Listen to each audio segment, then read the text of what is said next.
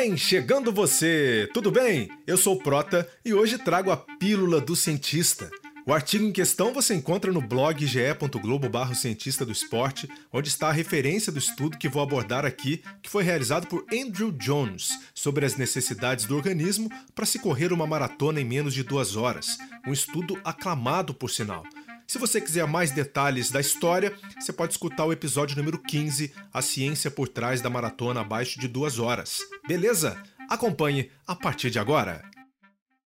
Em outubro de 2019, testemunhamos o grande feito do queniano Eliud Kipchoge quando se tornou o primeiro a correr a distância da maratona, 42 km 195 metros, em menos de duas horas. Sendo mais preciso, ele conseguiu correr para 1 hora, 59 minutos e 40 segundos em Viena, na Áustria. Vale lembrar que o evento desafio, chamado de Breaking Two, envolveu 41 maratonistas de alto nível no apoio a Kipchoge. Eles fizeram um grande revezamento ao longo do projeto, criando um bolsão de proteção ao redor do corredor para diminuir a resistência do ar, além de ditar um ritmo forte. Kipchoge também usou um tênis especial desenvolvido pela Nike para melhorar a sua performance. Além disso, um carro acompanhou os atletas usando um cronômetro com números garrafais, ditando a velocidade de corrida através de um laser projetado no solo. A organização também escolheu local e dia com condições climáticas e de pistas ideais para a quebra da barreira das duas horas. Mas sabemos que nada disso foi feito da noite para o dia. Houve um suporte incrível da ciência,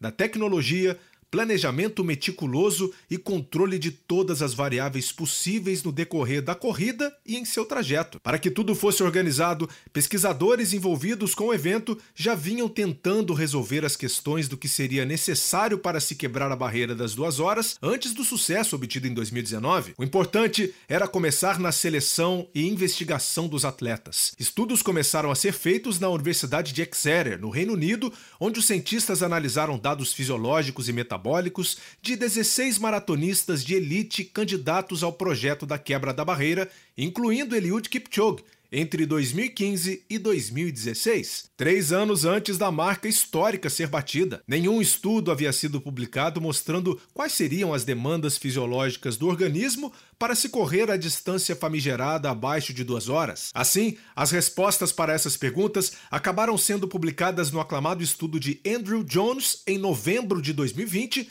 no Journal of Applied Physiology e revelou muita coisa interessante. Com a análise do consumo máximo de oxigênio, ou VO2 máximo, o indicador do quanto de oxigênio o nosso corpo consegue usar no esforço máximo, os atletas mostraram dados bem variados, com a média de pico na casa de 71 ml por quilo por minuto. A conclusão foi que esse dado não era um fator isolado fundamental para as demandas do desafio, uma vez que nem todos que apresentavam valores altos da variável tinham melhores desempenhos sustentados durante a corrida. O ponto central e de grande interesse estava no fator que analisa o custo de oxigênio na corrida, chamado de eficiência de corrida, e que traz a informação do quanto de oxigênio é necessário para se manter determinada velocidade numa prova. Essa variável apresenta um peso muito grande na análise, pois para uma distância de maratona, o importante é ser econômico na alta intensidade para se manter o equilíbrio metabólico. No limite da velocidade crítica, um grupo de atletas mostrou média na casa de 191 ml por quilo por quilômetro, considerada bem baixa quando comparada com atletas de outras modalidades. Uma analogia pode ser feita com quanto um automóvel consome de combustível para percorrer uma distância com velocidade estipulada. Somado a isso, analisou-se o ponto limite para a quebra metabólica do organismo, ou em outras palavras, até onde os atletas podiam sustentar uma velocidade com valores limítrofes de lactato durante as duas horas. Os cientistas chegaram à conclusão de que a concentração limite de lactato dos corredores era atingida entre 83 e 92% da capacidade de consumo máximo de oxigênio com velocidades entre 18 e 22 km por hora. Até esse ponto, era possível manter um consumo de oxigênio estável por tempo prolongado. Acima disso, eles atingiam a chamada parede ou barreira, quando o corpo perde rendimento de maneira significativa. Assim, baseando-se nesses percentuais e no peso médio de 59 quilos dos corredores, pela primeira vez, chegou-se à conclusão de que seria necessário manter um consumo de oxigênio de cerca de 67 ml por quilo por minuto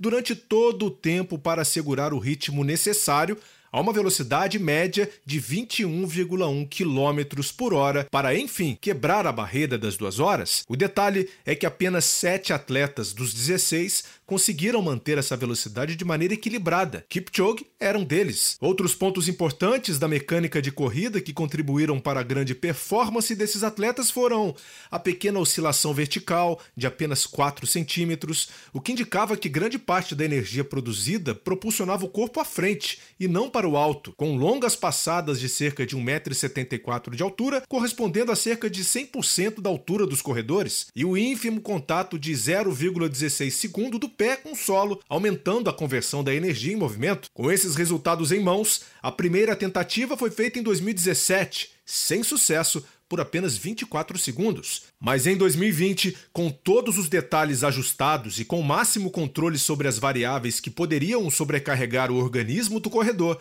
Eliud Kipchoge e equipe conseguiram. A ciência foi a chave principal para um feito incrível. O próximo passo é executar o plano em uma prova real de maratona, onde as variáveis não podem ser totalmente controladas. Alguém duvida que isso possa dar certo?